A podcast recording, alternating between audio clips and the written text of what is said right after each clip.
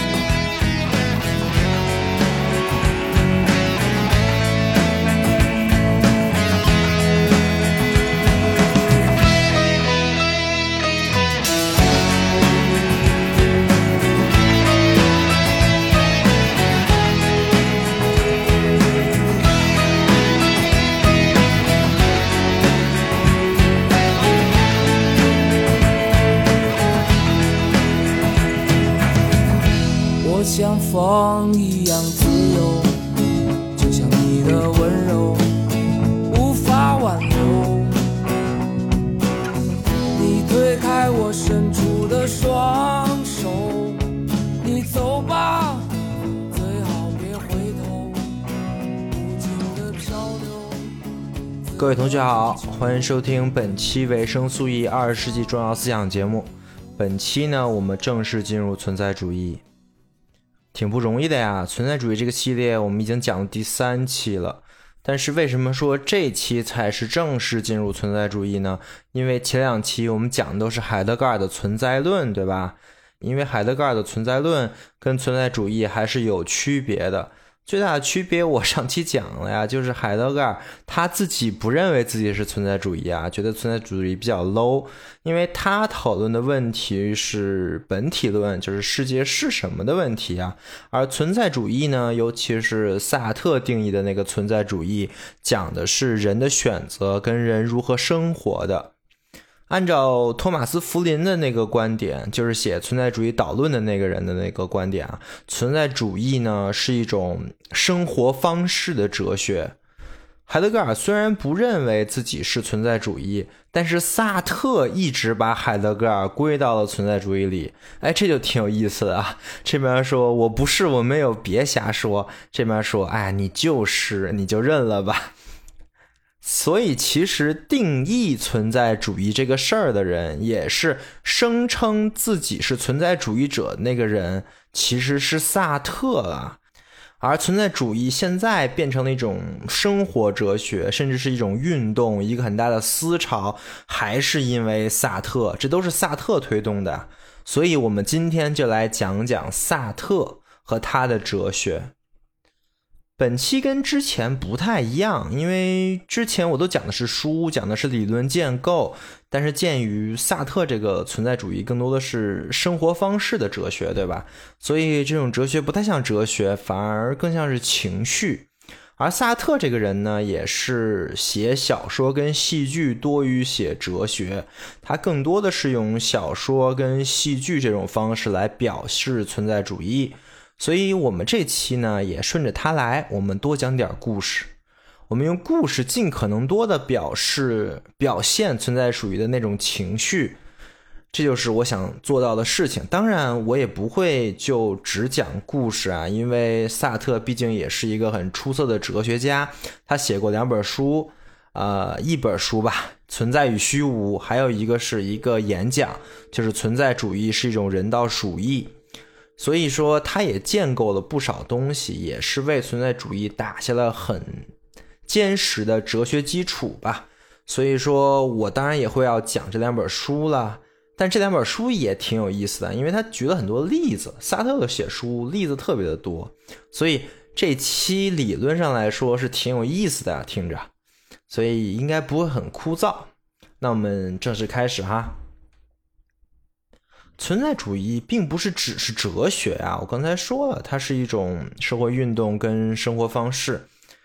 所以说呢，萨特他与其说是哲学家，更不如说是文学家。对，他还获过诺贝尔奖，但是他没去领啊。但这是后话。同时，萨特是一个特别积极的社会运动人士，他参与了他能参与的可能是所有的社会运动啊。在五十年代的时候，他还作为一个中共产主义的支持者来到访过中国，当时好好像还接受到特别高的待遇接待啊，还登过天安门城楼去看阅兵，算是一个中国人民的老朋友了。这算是他的一些社会身份吧，是一个很激进的社会运动者。那我们再讲讲他的个人生活、私人身份。一提到萨特，就不得不提他的伴侣波伏娃，对吧？这两个人应该是啊，我不记得了，可能是唯一的两个自称是存在主义者的人，所以也被称之为存在主义的国王跟王后啊。而这两个人关系也特别有意思。是目前我们看也是那种最新潮的那种关系，叫开放式关系，就是两个人是对方的第一伴侣。但为啥说是第一伴侣呢？就是说肯定还有第二伴侣、第三伴侣，对吧？也就是说这关系不是一对一的呀，所以这种关系听着就很存在主义。啊，虽然这两个人这辈子也都没结过婚，而且也有过很多很多的跟其他人的爱情，但是谁都无法否认这两个人之间真的是有非常深的感情跟羁绊的。啊，所以说萨特这个人就真的挺有意思的，他的经历、他的文学、他的思想、他的爱情都是很值得说的，也都是很有料的，对吧？啊，他也是。一个核心人物啊，我们整个存在主义这个系列，他也是会贯穿这个系列始终的一个人，所以我们在后面的几期节目也能听到萨特这位朋友的一些奇闻异事吧。那我们就从这期开始，我们从头开始说啊，这一切的一切就发生在法国巴黎的一个咖啡馆里。当时呢，波伐二十五岁。萨特二十七岁，两个人都是在法国的中学里做老师啊。呃，这个多说一句，其实法国啊那个时候是最优秀的人才是去做老师的。萨特跟波伏娃这两个人都是学霸。呃，这是后呃这是题外话呀，我继续讲。这两个人呢。平常没事儿喜欢在咖啡馆里跟人聊天儿因为当时没有什么微信、微博啊，聊天儿全去全靠去咖啡馆儿咖啡馆儿就是一个特别有意思的公共空间，尤其是巴黎的咖啡馆啊，你可以邂逅到各种各样的文人雅士。按照哈贝马斯的话说，这就是一个非常典型的公共领域。而这种公共领域，就是按照哈贝马斯的话说，是非常重要的塑造当时社会情态的一个地方。当然，这是我们现在社会越来越少的一个地方啊，因为在这种地方，你是可以随便跟别人面对面的聊天的，而我们现在基本都是键盘侠，对吧？啊，那我们继续说啊，就是有一天吧，萨特跟波伏娃就在咖啡馆里待着。然后呢，就偶遇了萨特的研究生同学。萨特是巴黎高师毕业的，哎，这学校绝了！这学校出了哲学界，就是二十世纪现代哲学界的半壁江山啊，什么福柯呀、德里达呀，全都是萨特这个，呃，全都是巴黎高师出来的，都是萨特的学长或者说学弟，是吧？啊，所以说夏萨特的同学。那一般也是很有料的呀。这哥们叫雷蒙阿隆，这哥们在柏林教书啊。他来巴黎度假，正好就碰见萨特了。同学嘛，几个人碰着了呢，就凑到一块聊天然后雷蒙阿隆就跟萨特说：“哎，你知道吗？现在德国呀，研究一种新的哲学，这哲学叫现象学。”同时出了两个特别厉害的人物啊，一个是创造现象学的那个人叫胡塞尔，一个是继承胡塞尔的大师叫海德格尔。这两个的学说绝了啊！对了，插一句，这两个学说这两个人的学说哪里好啊？你可以听我前几期播客，呃，我都讲了，所以可以复习一下啊。当时一听，萨特脸一红啊，因为他听说过现象学，也听说过海德格尔，而且他还看过海德格尔的一个演讲录，但是一个字都没看懂，所以后来就放了，你知道吧？但是他这个同学雷蒙阿隆说的是天花乱坠啊，说的这个哲学是真的非常好、非常厉害的一个哲学。他厉害在哪儿呢？他厉害在他要面向事物本身，是要在日常生活中而得出哲学原理。他就举个例子说：“哎，我的萨特小老弟呀，你知道吗？如果你是一个现象学家。”那么你在谈论这杯鸡尾酒的时候，你就能从中研究出哲学了。萨特听完之后，歘脸就白了。为什么呢？因为他兴奋啊，因为他跟波伏娃之前学的都是非常传统的那些哲学，就是从康德开始啊，就开始推康德的纯粹理性批判。这确实对于很多年轻人来说，实在是有点枯燥无味啊。尤其是萨特，萨特是一个绝顶聪明而且自视甚高的人啊。同时，他非常的具有反叛精神。像存在主义者可不是具有反叛精神吗？所以他听到这儿，听到这是一个可以，就现象学是可以连接日常事。日常生活的一个哲学，而且是一个很新的哲学的时候，那他当然特别的感兴趣了。萨特自己从没忘记这一刻呀，就是在距离那个咖啡馆那次偶遇的四十年后的一次采访之中，他就提到了他当时的那个想法。他这么说的：“我可以告诉你，我当时好像就当头挨了一棒，现在终于出了一种真正的哲学。”然后后来按照波伏娃对同样一个事情的说法，就是他听完这句话之后啊，他就冲到了最近的书店，然后就去找那个书店的店员说：“给我这里每一本关于现象学的书，我全都要。”你可以想象萨特当时是有多么的兴奋啊！后来，萨特就决定了，他要去德国去系统的学习这门哲学，然后他就开始自学德语，就去了柏林，开始了这个学习的生生涯。很快，因为他很聪明嘛，他就把胡塞尔的现象学出版那些东西他都读完了，也基本上算是理解了胡塞尔现象学的那一套方法，起码他自己他认为他理解了吧。于是他开始试着用现象学的方法来看待跟分析事物。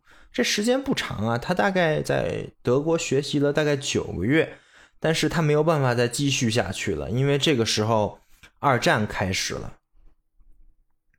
二战可能是人类历史上最大规模的一个事件了，当然也影响了特别多的哲学家的命运。自然也影响了哲学的发展，就比如说吧，一九三三年，我们伟大的海德格尔，他宣布效忠了纳粹，成了当时德国弗莱堡大学的校长，这也成了海德尔这辈子最大的污点，因为你很难想象出一个写出了《存在与时间》这种书的天才会去效忠纳粹，是吧？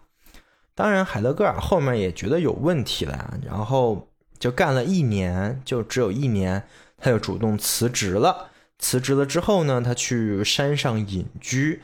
就在那个时候，他的哲学发生了转向。他从早期的那种野心勃勃的想构建本体论、研究存在的那种感觉，来。转向到了更加玄学、更加诗意的那种哲学。当然，有很多人质疑他的后期哲学啊，也质疑他为纳粹效忠。大家都期待着海德格尔能出来解释一下自己当时怎么想的，或者说就认个错也好啊。但是海德格尔从来没有正面回应过这个事儿。这是海德格尔在二战时候的一个转向，而海德格尔的老师胡塞尔呢，他是个犹太人，但你知道纳粹其实是迫害犹太人的，对吧？但是胡塞尔其实年纪大了呀，就是他刚进战争的那段时间里，他的身体就很不好，不久他就因病去世了，所以他其实没受什么罪啊，也没在战争里有什么呃交互啊、问题啊之类的。但是他是去世了，但是他的手稿留下了，对吧？我在讲胡塞尔那期也说了，他的手稿记载着他所有的未发表的哲学观念，是一份非常伟大的手稿。这手稿伟大的程度在于，谁只要读了一点他的手稿，或者说他有一些新发现的手稿呢，被人阅读了之后。都会对哲学有新的贡献，但是他的手手稿在当时非常的危险啊，有好几次都差点就被销毁了，有的可能是会被纳粹查封啊，有的可能就直接被炸弹给炸坏了，但是呢，最终。也是运气好吧，还有很多人是坚定的他的守护者，就比如说海德格尔的妻子啊，和海德格尔的后人，他们用尽全力把手稿最终保存了下来。后来，萨特的好朋友也是存在主义大师，就是梅洛庞蒂呀，申请去看了两周这个手稿，就有一种茅塞顿开的感觉。这个手稿为他为了梅洛庞蒂之后存成为存在主义大师打下了坚实的基础，所以说可以说这个手稿就像九阴真经一样的存在啊，是一个很传奇的神器。现在这个手稿还在比利时的鲁文博物馆里面，如果有想去瞻仰的话，可以去比利时看一看。好的，讲了海德格尔跟胡塞尔两位大师的事情，我们接下来讲讲萨特，讲讲二战对萨特的影响。萨特这个人吧，身高一五二，还有一只眼睛瞎了，算个半残是吧所以说他其实参不了军，也打不了仗，因为当时法国是全员参军的呀，所以说。萨特算是躲过了一劫嘛，因为法国军队吧，你懂的。如果你不懂，你可以去看看那个，呃，去年还是新上映的那个电影叫《敦刻尔克》，是诺兰拍的，其实拍的特别好，讲敦尔克，呃，讲二战的时候敦刻尔克大撤退的事情啊。嗯，可以看看里面法国军队是什么样的。啊，总之吧。萨特没有去一线战场，但是呢，他去一个气象站去当观察员去了，所以他也没有跟德军正面冲突啊，但是直接就被捕了，就进了战俘营。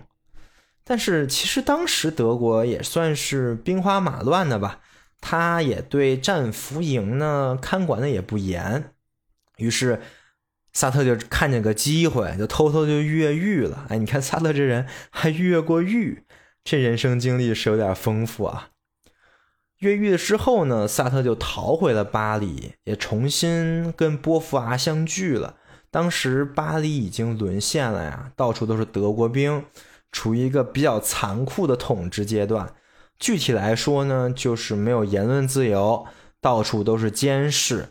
各种类型的通讯啊，都会被搜查，每天也都被也都有人被带走去审问，而且信息当然也很闭塞啦，只能看到一些对德军有利的信息。至于前方战场究竟是什么样呢？大家也都不知道，而且听的好像也挺寻常的，是吧？啊，可能我们现在比较麻木啊。总之，在那种情况下，自然就有人会奋起反抗。但是因为是敌占军嘛，所以反抗的火焰呢，也只能是私下的，就是秘密的，呃，传播着的那种反抗啊。关于那个时候，我也看过一本书啊，叫《巴黎烧了》嘛，这书特别的好，建议大家都看看啊。我到时候也会放在 reference 里面。呃，有兴趣的话，可以直接关注维生素 E 的小程序进行获取。这本书写的就是当时巴黎的地下反抗组织，还有德军，还有盟军的几方博弈。因为后期德军撑不住了，对吧？因为马上就诺曼底登陆了，就寻思着，哎呀，要死一起死，一把火把巴黎就烧了吧。谁都别想好，是吧？但是这要是烧了，可真的是全世界的巨大损失。你想想卢浮宫里的蒙娜丽莎，对吧？但是因为各方的博弈呀，跟当时德国军官的良心呀，也也算是良性未泯吧。因为这个政策肯定是人执行的，对吧？就是希特勒，你再怎么说你要烧，最后没人替他烧，那也没人烧，对吧？反正最后就没烧成。这书本来是一个记录文学啊，但是写的跟小说一样扣人心弦，非常的棒，而且也写了当时很多敌占区的巴黎人的一些生活。而萨特当时就生活在巴黎啊，他就是。反抗组织的一员，他不但是一员，他还是领军人物之一。同时，这段时间也是萨特他的哲学成型的一段时间。为什么呢？因为这段时间里，萨特他一直在看海德格尔的《存在与时间》这本书。可以说给他很大的启发跟慰藉呀，尤其是海德格尔对此在的一些评论、一些说法，让萨特感觉十分的欣慰。你可能会问，之前萨特学现象学的时候就没有看过这本书吗？哎，对，还真没有，因为当年萨特在柏林学习的时候，一点海德格尔都没看啊，就看胡塞尔来着。其实我也挺能理解的。你说同时看海德格尔跟胡塞尔，那对人的摧残是得有多大呀？不信的话，可以去听我前两期啊。所以说，萨特先看了胡塞尔，后来在一九三几年的时候回到法国，在法国敌占区的时候才看了海德格尔。总之，这段时间，萨特一边看海德格尔，一边思考，一边反抗，一边形成自己的哲学。他的哲学核心就是俩字儿：自由。啊，这很很好理解呀，因为在目睹了那么多悲欢离合，自己逃狱出来，但是后来又来到了巴黎这么一个更大的监狱的时候，你很难不讨论自由，对吧？而当时的时代。每一个被纳粹阴影、被法西斯的阴影所笼罩的人们，也很难不去思考自由的意义。为什么人需要自由？自由对于人来意味着什么？这些问题。那个时候，萨特写过一个剧啊，叫做《沉默的共和国》，里面有一段描写的特别好，我念一下。我们从来没有像德国占领期间那样自由过。从说话的权利起，我们已经失去了一切权利。每天我们当面受辱，又不得不忍气吞声，随便找个什么借口，例如说我们是工人、犹太人或者政治犯，就把我们成批的驱逐出国。广告牌上、报纸上、荧幕上。我们到处看到的都是我们自己枯燥可厌的，我们的镇压者想让我们去看到的图像。然而，正是由于这一切，我们才是自由的。由于纳粹毒液渗透进我们的思想，每一个思正确的思想反而都成了一项战利品。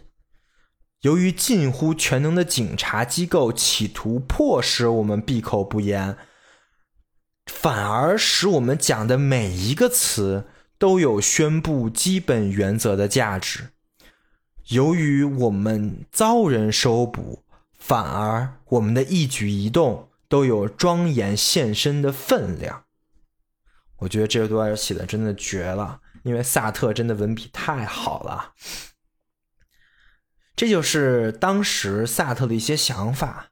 他当时在还是在法。巴黎的咖啡馆里待着写作，因为好像就只有那块有暖气。就是你要回到了什么旅店啊什么的，是特别冷的，只有巴黎馆，呃，只有咖啡馆还算是比较暖和啊。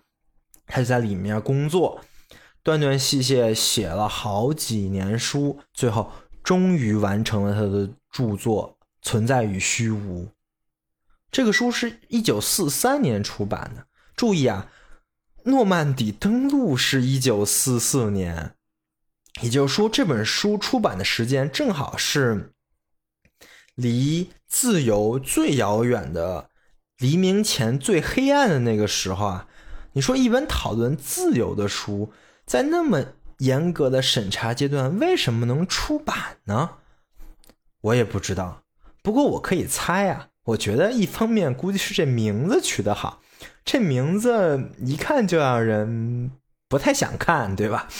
就是一个很理论的哲学书籍，所以我估计审查的这本书的人啊，审查员一般就没看完。另外呢。也可能是因为这里面说的东西啊很隐晦、很专业，一般人也看不懂啊。因为毕竟审查员估计是个德国人，这是本法语书，你可以想想审查员当时看这本书的时候那个心情，估计就是：哎，这写的是啥？这又是啥？啊，算算算算了，一本哲学书就这样吧，就过了。但是这本书真的是一本影响力特别大的著作。也被后续很多人引用，而这本书就标志着萨特的哲学思想的成熟啊，和存在主义的思想的成熟，可以说是相当于一本存在主义总纲领的一本书。所以，鉴于它如此的重要，我们接下来就讲讲这本书《存在与虚无》。首先吧，这书挺难读的。当然，你读过《存在与时间》，其他什么书再难读也就那么回事儿。但是这本书是跟《存在与时间》不一样的难，《存在与时间》是它逻辑多，它的词儿绕，但是你熟悉的它那套名词体系呢，其实还挺好理解的。但《存在与虚无》是它词儿倒新词儿倒不多呀，就多了一些什么自在啊、自为啊这些词儿，也不是很难。难的是这本书，它逻辑不咋地。这萨特毕竟是写文学的，写哲学书呢就不太那么清楚，就有一些车轱辘话。而且我找了半天也没找到一本这本书的导读类型的书可以帮助去理解的，所以就只能硬着头皮读，就挺难的。不过好在这本书的体系很完整、很健全，起承转合的大的逻辑是非常棒的，没有任何问题啊。所以我有一部分没看懂呢，也不理也不影响理解它主要想表达的内容。当然这本书特别长啊，六百多页，我也没办法都讲了，而且也没必要讲那么细，我就挑几个我觉得特别重要的点来说说。第一点就是“存在”这个词在萨特这里的一个视角。这本书既然叫“存在与虚无”，那就得回应一下为什么叫“存在与虚无”，对吧？所以开头萨特也说了呀，存在的三个特点呢是这三个：第一，存在是存在的；第二，存在是自在的；第三，存在是视其所示的。这就引出了一个词啊，叫做自在。萨特用了两种不同的视角来看存在，他区分了两种存在的类型，一种呢就叫自在存在，一种呢叫自为存在。而自在存在呢，就是我们刚才说那三个特点。除了那三个特点呢，我什么都不知道。这概念非常像康德的那个物自体的概念。因为物自体也被翻译成自在之物，对吧？那么就跟自在存在非常的像了。自在存在可以概括这个世间的一切，但是你又没办法说明它的结构，因为自在存在是一个混沌的、充实的东西。按照萨特的原文是这么说的：自在是他自身的充实。很难想象还有对容纳者来说比自在内容更加充实、更加完全、更加完美一致的内容。在自在存在中，没有一点空无，没有一点虚无，没有一点可以划入的裂缝。所以说，按照自在存在的这个视角，我们来看存在啊，那存在就是一个整体的、完美的，没有任何虚无成分的一个东西。当然，在这种东西，我们看这种东西的时候，我们也什么都看不见，对吧？因为什么都有，就是什么都没有。你可以想象成天地一片混沌，像一个球一样，等着盘古用斧子来开天辟地的感觉，就是开天辟地之前的那一套东西，我们可以把它叫成自在存在啊。而自为存在是什么呢？你可以把它想象成开天辟地的那把斧子。康德告诉我们来啊，我们之所以可以认识物自体，就是自在之物，是因为人的先验范畴。所以在康德那儿，这个事情叫做知性为自然立法，人是万物的尺度。啊，胡塞尔呢，把康德的概念又发展了一下，他认为啊，认识存在是人意识之中的事情。这个东西叫做意向性，对吧？就是你总是意识，就是总是意向一个事物。而萨特呢，他有一个优势，就是他生的晚，他又看过康德，他又看过胡塞尔，所以他也提出的一个观点，就是变成就是自为存在啊，就是认识世界的这个东西，就是自为存在。就是人的意识的存在，这就提到一个词儿“意识”，对吧？这个词儿胡塞尔还是经常提，因为他把意识定义为意向性，而海德格尔就再也没提过“意识”俩字儿了。为什么呢？因为海德格尔他是要做本体论的，他要做世界是什么的。他觉得，如果说我提意识的话啊，是不是？就把物质跟意识分开了，就变成一个二元论了，对吧？而我们说的，现象学其实就是要破除这种主客二元的思想的。所以你听海德格尔那两期啊，就完全没有提过意识这个词儿，全都是存在论意义上的什么什么什么什么，对吧？但是萨特这边呢，他想讨论的东西跟海德格尔就不一样。他就想说明人，说明人是什么，人应该怎样生活，所以他就大大方方的用了意识这个东西啊。因为你要讨论人的话，那人的意识肯定是完全避不开的东西了。那意识是什么呢？胡塞尔刚才说了，意识是意向性，对吧？再解释一下什么是意向性啊？就是总是意向一个事物的这个事儿本身。就是意识，但萨特觉得这个说法吧有点问题。问题在哪儿呢？它缺个主语，是什么东西总是意向事物呢？那萨特思来想去，发现这个主语啊，它什么都不是，因为它填什么都不合适。于是萨特就得出了结论：没有主语。这个主语是空的，是虚无。进而他说，这个主语，这个虚无，才是人。人的存在就是虚无的。哎，你看点题了呀？存在与虚无，这个虚无就是人的存在。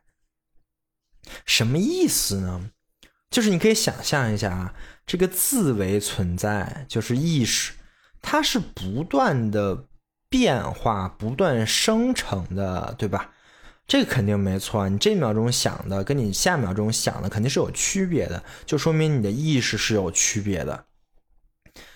那如果说自自在存在就是所谓的那个视其所视的话，那这个自为存在呢，就永远不视其所视。为什么呢？因为意识是超越的，对吧？就是你现在可以有个想法，比如说。我真帅，但在下一秒，你就可以对这个想法进行反思。哎，就是哎，我比彭于晏来说好像还差点但是再下一秒，你还可以对这个反思再进行反思，对吧？哎，你虽然比彭于晏不行，但是比点别的人还可以的。就是只要你要有这个意识，只要你有反思这个想法，那这一切是不会停的。而这个反思其实是一种否定，对吧？反思反思，你是反着思的。所以萨特还说啊，海德格尔在这个“此在”这个概念里呢，其实就暗含了我们刚才说的这个否定，只不过海德格尔他没有明说呀。萨特在《存在与虚无》里是这么写的。然而，海德格尔的哲学特点正是使用全部隐盖着、暗含着否定的肯定术语来描述此在。此在是在自我之外，在世界之中，它是一个遥远的存在，它是忧虑，它是自己的可能性，等等等。所有这些其实都等于说，此在不是在自身之中的，它与它自身不是贴近的，它超越了世界，因而把它本身看作不在自身之中，又不是世界的东西。这是。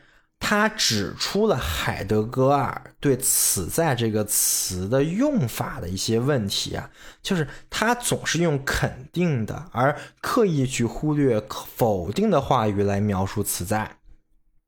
为什么呢？进而他指出了啊，海德格尔其实是对虚无这个概念是有误解的。他是这么说的：海德格尔使虚无成为一种。超越性的意象的对应物，而没有看到它实际上已经把虚无作为超越性的原始结构置于超越性之中了。就是说，海德格尔在谈论“此在”这个概念的时候，他自己没发现啊，“此在”的这个概念的结构里面本来就是有虚无的，本来这个概念本身就是有否定在里面的。就是此在之所以是此在，而不是一般的存在者呢，就是因为此在里虚无的那个特性，而这个虚无就预示着意识的开端其实是空无一物的，虚无就是空无，对吧？所以萨特就这么总结了。于是人在包围着他的。存在中间突现，而使世界被发现。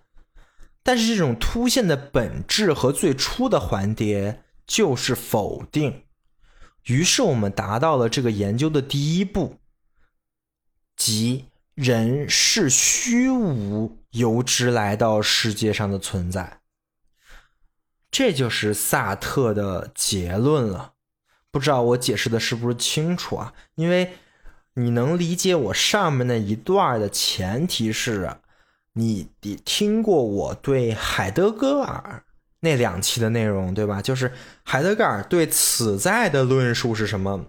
你要是连此在是什么东西你不知道的话，那我刚才说那一串你肯定是没办法理解的。但是我也对自己是不是讲清楚了，我也没什么自信啊，因为。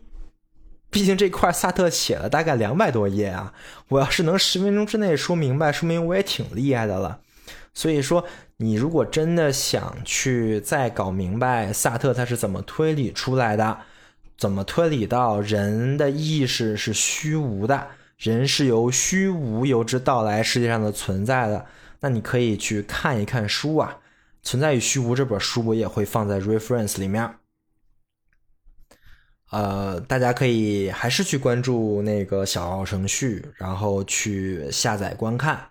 总而言之吧，萨特得出的结论：人是虚无由之到来世界上的存在，这是第一步啊。但是这不是萨特想说的核心。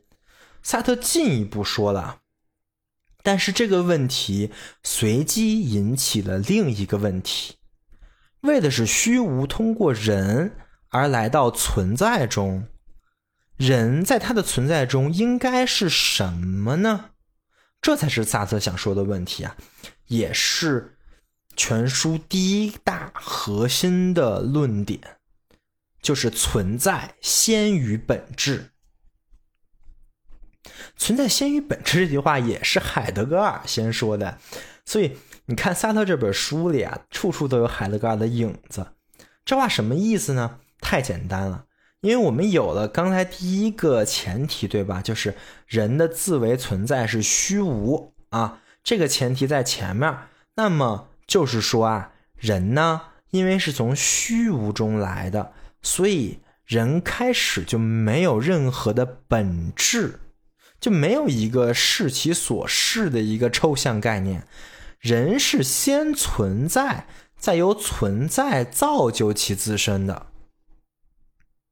也就是说啊，萨特否认一切事前规定好的人的性质，比如说人就应该是什么样啊？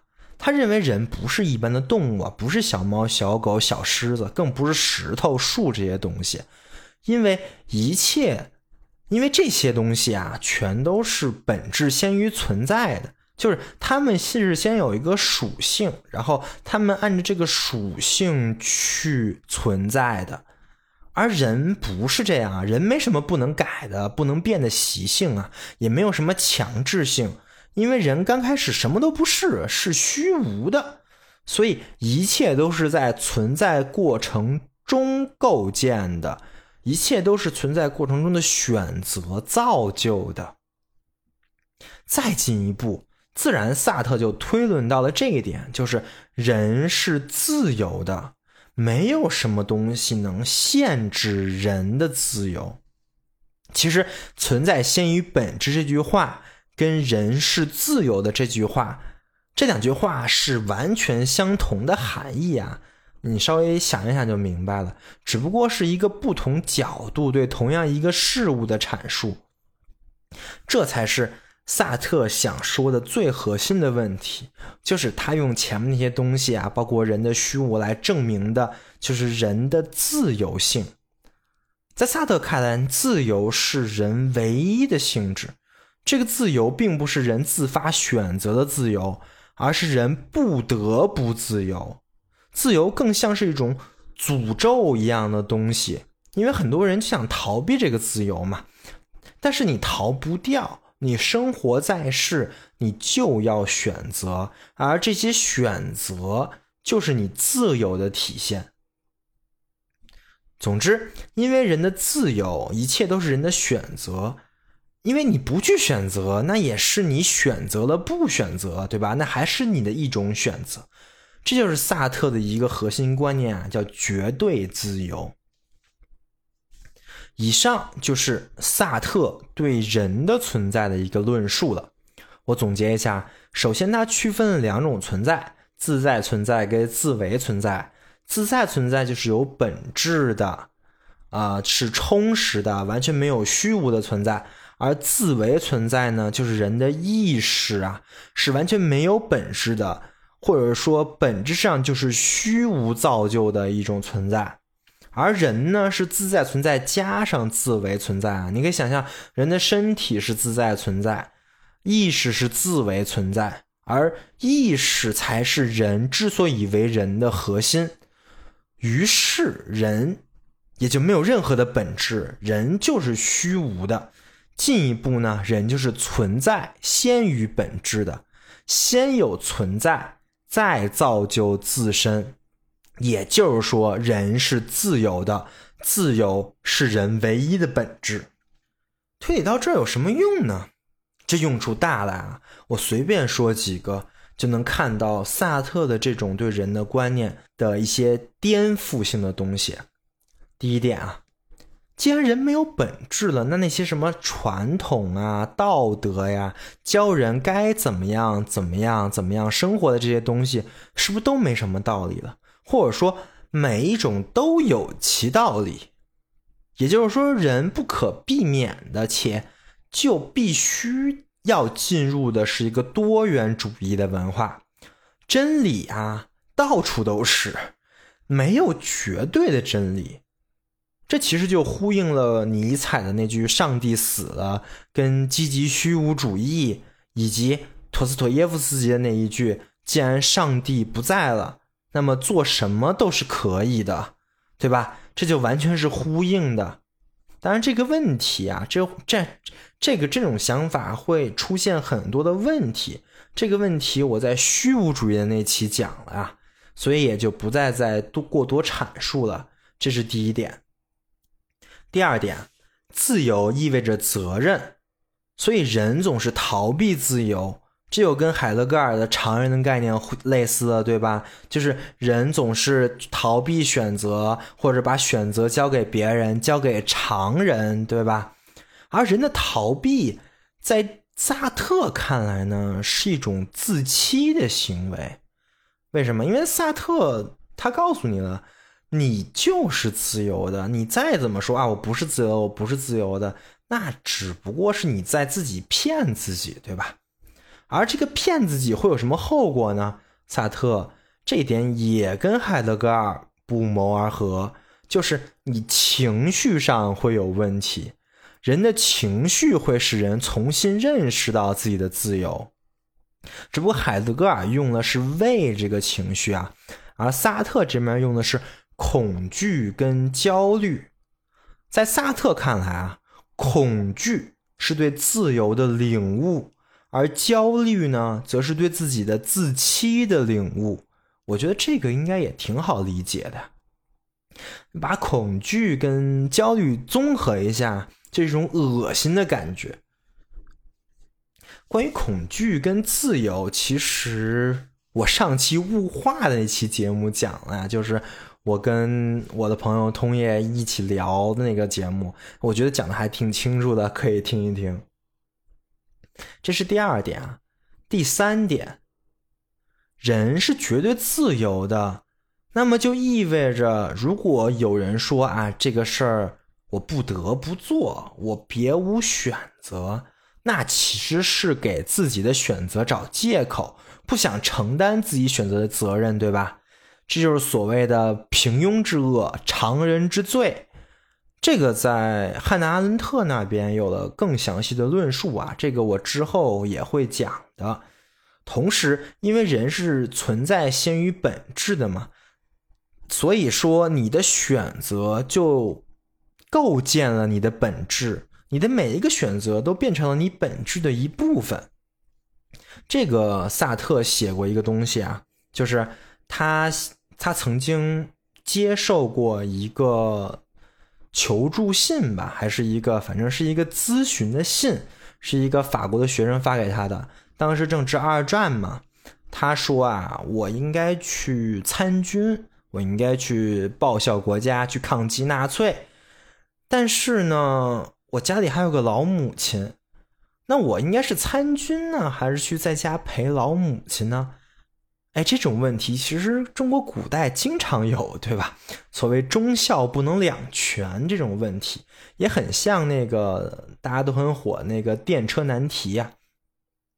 而萨特对于这种问题的回答呢是这样的：就是任何人都不能给你回答，都不能代替你选择，因为你自己本身是自由的。这个问题呢，也是你个体的一个问题，而你个体面临的这个复杂的环境是其他人不能体会到的，所以这个选择就是你个体的选择。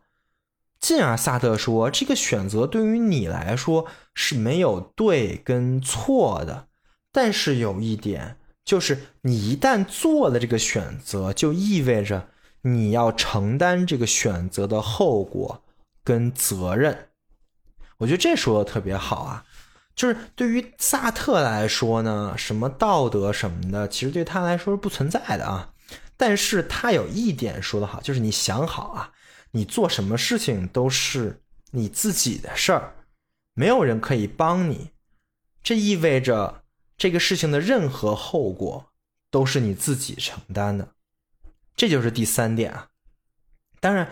这还有好多好多好多的启发，关于萨特的存在先于本质啊，绝对自由这些概念，你可以自己再想一想。一旦认可了这些观点，那我觉得你看这个世界的视角会跟以前完全的不一样。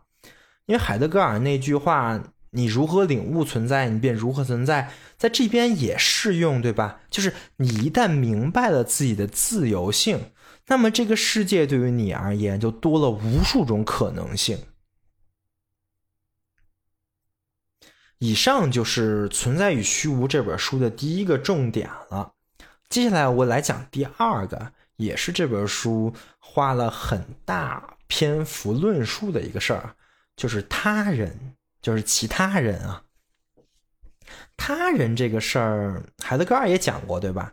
就是我们跟他人的关系。当时讲了什么表率啊、代跑啊这些啊。但是萨特跟海德格尔在这块分歧很大。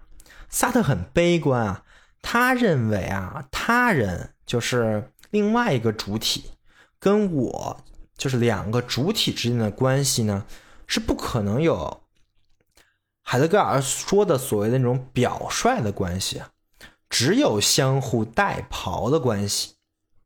这在萨特那边叫做对象化，什么意思呢？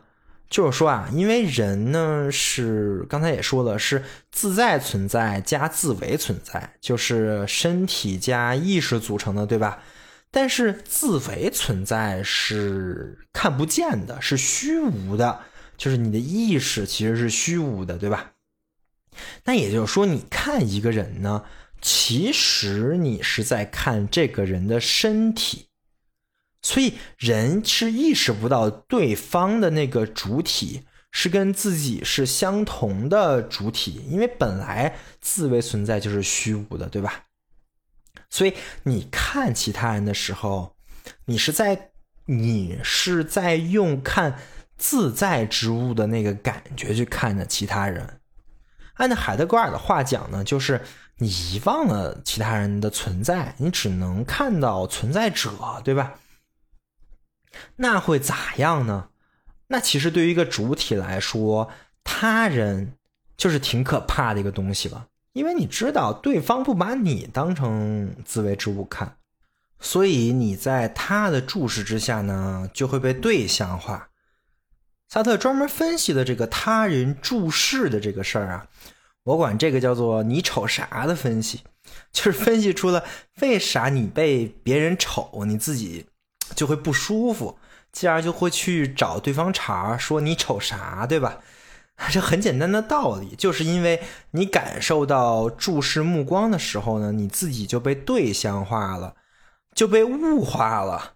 对，只要你被别人看，你就有一种被物化的感觉，所以你就反抗，你也看他，你跟他说你瞅啥，然后对方也感觉到你的目光了，也很不爽，就说瞅你咋地。就打起来了，对吧？这里萨特还举了个量子力学的例子啊，跟这个情况很像。就是如果不在他人的注视之中，或者说没有跟他人打交道的时候呢，主体的存在其实是发散的，就是无限可能的。但是你一旦被他人注视了，那主体的存在就收敛了，就对象化了。就收到了你这个身体躯壳里面。其实我觉得这个应该大家都会有这种感觉吧。我我不知道大家有没有有没有啊？因为我反正自己会有这种感觉，就是他人不在，你想干嘛你就干嘛，对吧？但是一旦有了他人的注视，你就会感觉不自由。所以说，这个是一个非常非常有。现实感，一个切人体会的事情啊，我也就不多说了。进一步啊，萨特通过这个事情来做出了一个结论，叫什么呢？他人即地狱。这是萨特在他的剧本里写的一句话。那个剧本叫做《禁闭》呀，讲的是好几个人下了地狱，然后结果发现，哎，这地狱啥都没有啊，就几位老哥，然后一间屋子。为什么呢？因为。这些人在这一间屋子里，这屋子就足够变成地狱了。原话是这样的，就是其中有一个人在这些人陷入了无尽的冲突、猜忌、相互物化的这个过程中呢，就领悟到了。他就说：“原来地狱就是这个样我从来都没想到。提起地狱，你们便会想到硫磺、火刑、烤架啊，真是莫大的玩笑。何必用考架呢？他人就是地狱。这个你去读一下那个剧本啊，真的感觉真的是在地狱里受刑一样啊。这个剧本我也会放在 reference 里面，也可以供大家下载。所以这听着特别的悲观，但是萨特也不是就想说他人就必须是地狱，人类就是相互猜忌、陷害、物化的，这是大家对他的误解啊。他之后在他的自述里也澄清了，他是这么说的：写这个剧本较深远的一个考虑是，我想表达一个思想：他人就是地狱。但是“他人就是地狱”这句话总是被误解，人们认为我的意思是我们同他人的关系总是糟糕的、不当的。但我的意思完全不同，我是说，如果我们同他人的关系被扭曲了、变了质，那么他人只能是地狱。我同他人的关系之所以很坏，是因为我完全依赖于他人。当然，这样我就像在地狱里一样。世上有许多人处在这种地狱般的境况中，是因为他们太依赖于他人对自己的判断了。但这并不意味着我们同他人之间不可能有另一种关系。这只是表明，所有的他人对我们都是极其重要的。也就是说啊，萨特其实不是那么的悲观，他人不一定是一定是地狱啊，呃，而可能是地狱。前提呢是你你对你对他人的关系被扭曲了，那么他人就是地狱了。那怎么算被扭曲呢？就是完全依赖他人或者被他人依赖，哎，这就又回到海德格尔了。这个词儿在海德格尔呢叫代庖，对吧？就是代庖呢是双向的，有一个代庖的，有一个被代庖的。那么不管对于哪方来说啊，在萨特看来，这种关系就是处于地狱当中。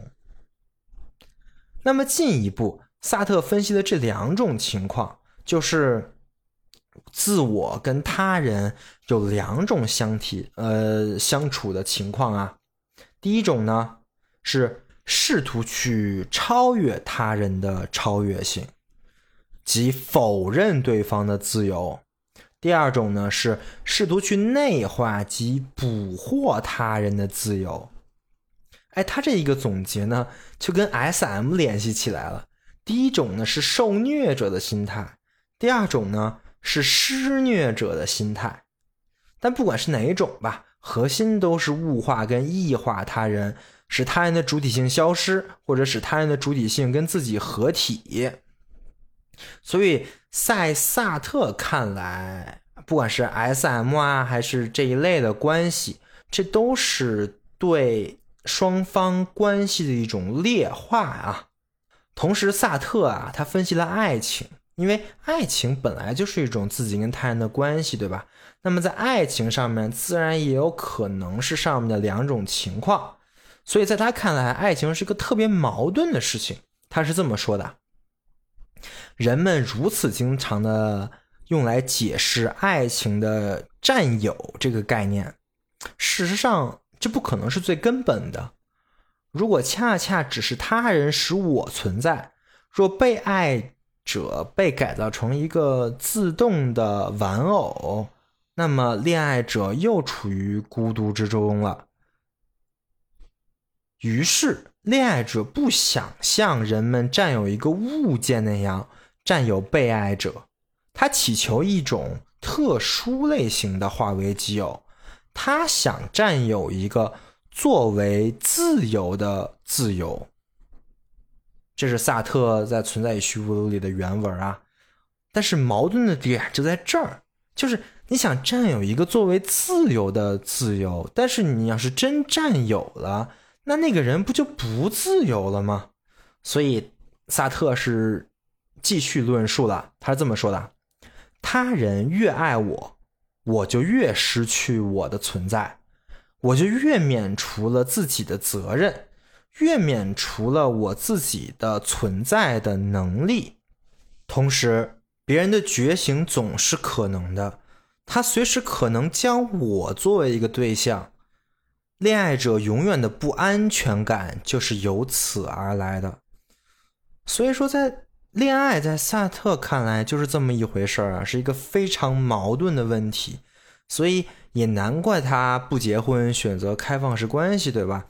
这个肯定是跟他这种论述，他想的这种想要占有作为自由的自由的这个。很奇怪的一个想法，绝对有关系啊！当然，萨特的理论很偏激啊，很多心理学家跟哲学家都对这个不屑一顾。而且，其实说实话，开放式关系现在也不是很流行，对吧？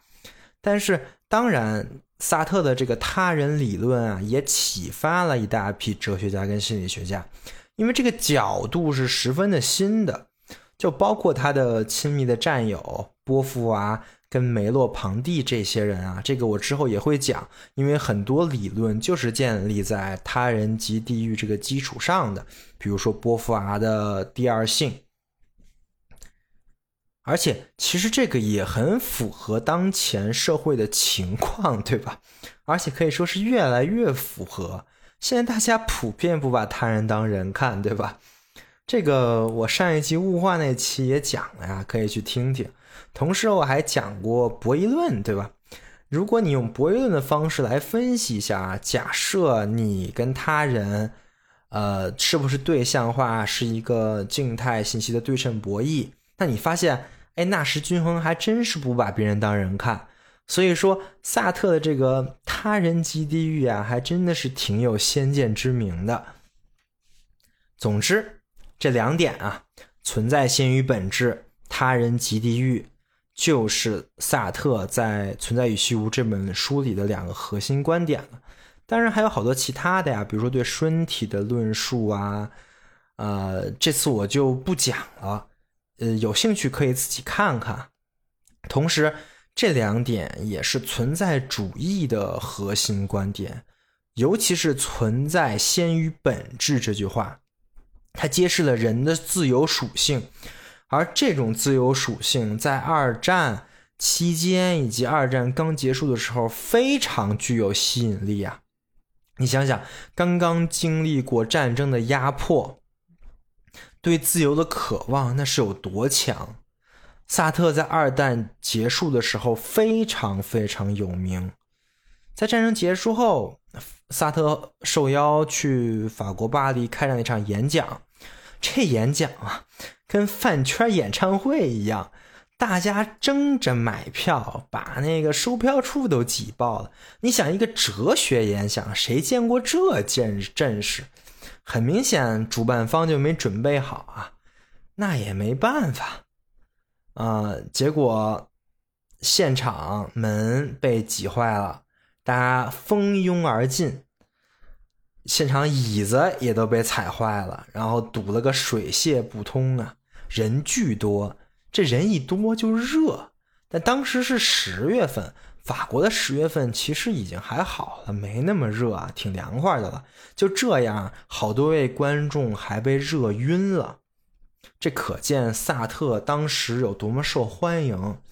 当时的《时代》杂志专门为这个事儿做了一篇报道，标题是这样的，叫做《哲学家萨特，女人被迷晕》。这演讲也正式确认了存在主义的地位跟纲领啊。后来，这个演讲的内容被整理出版出了一本小书，在全世界之内被传颂。这本书就叫《存在主义是一种人道主义》。所以本期的最后呢，我就来讲讲这次演讲。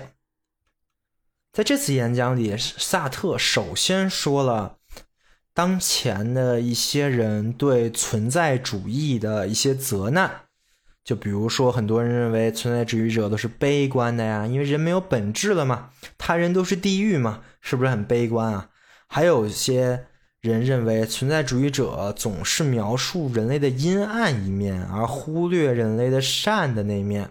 你比如说，你看陀思妥耶夫斯基的书啊，你越看越堵，因为里面的人写的恶人的恶呀，都是那么的真实。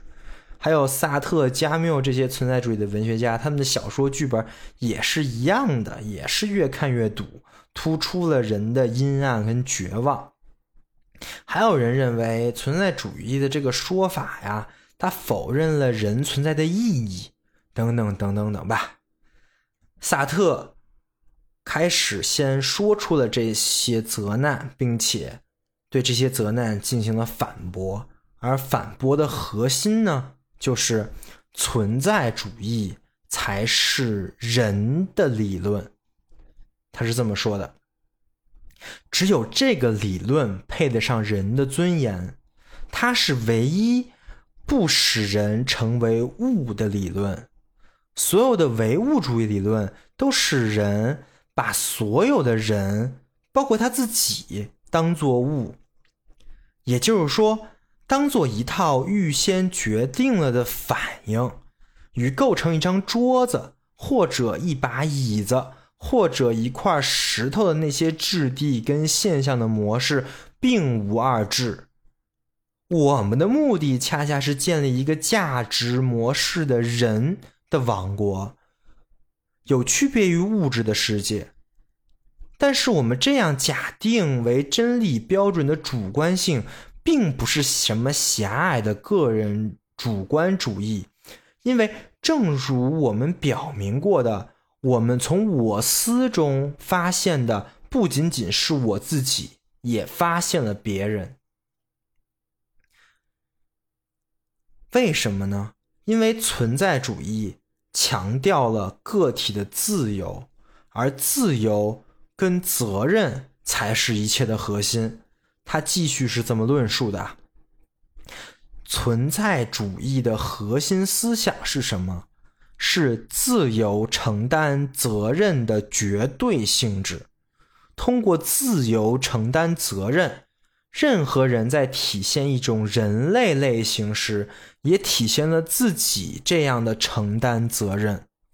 不论对什么人，也不管在什么时代。始终可始终是可理解的。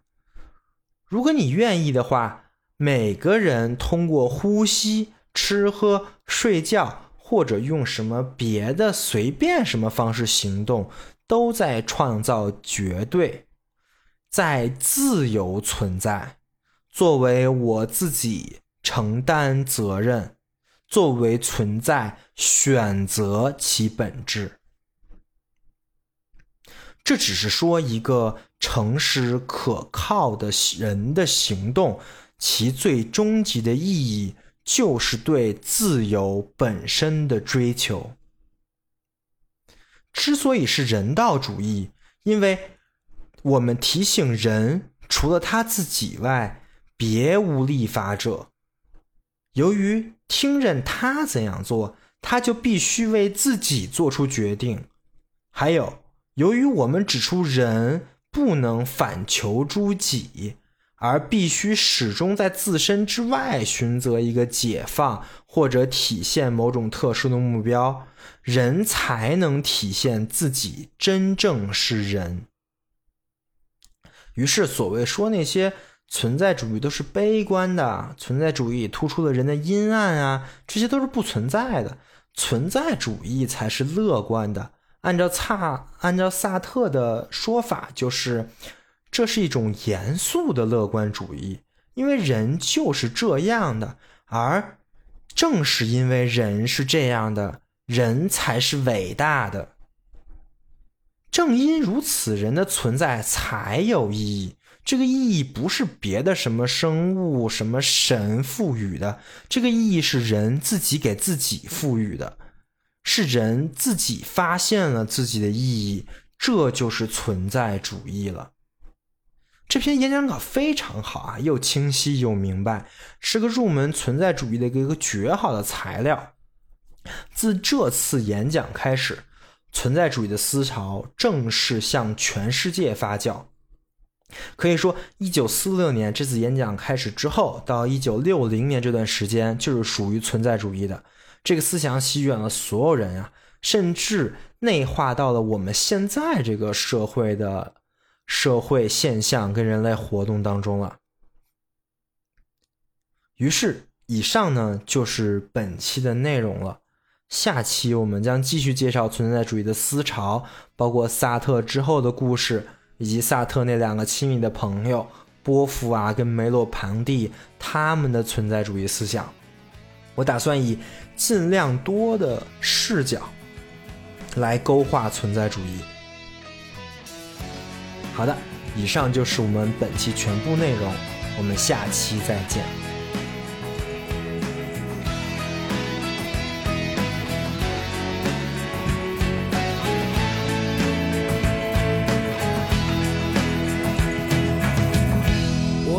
风一样自由，就像你的温柔无法挽留。你推开我伸出的双手，你走吧，最好别回头。无尽的漂流，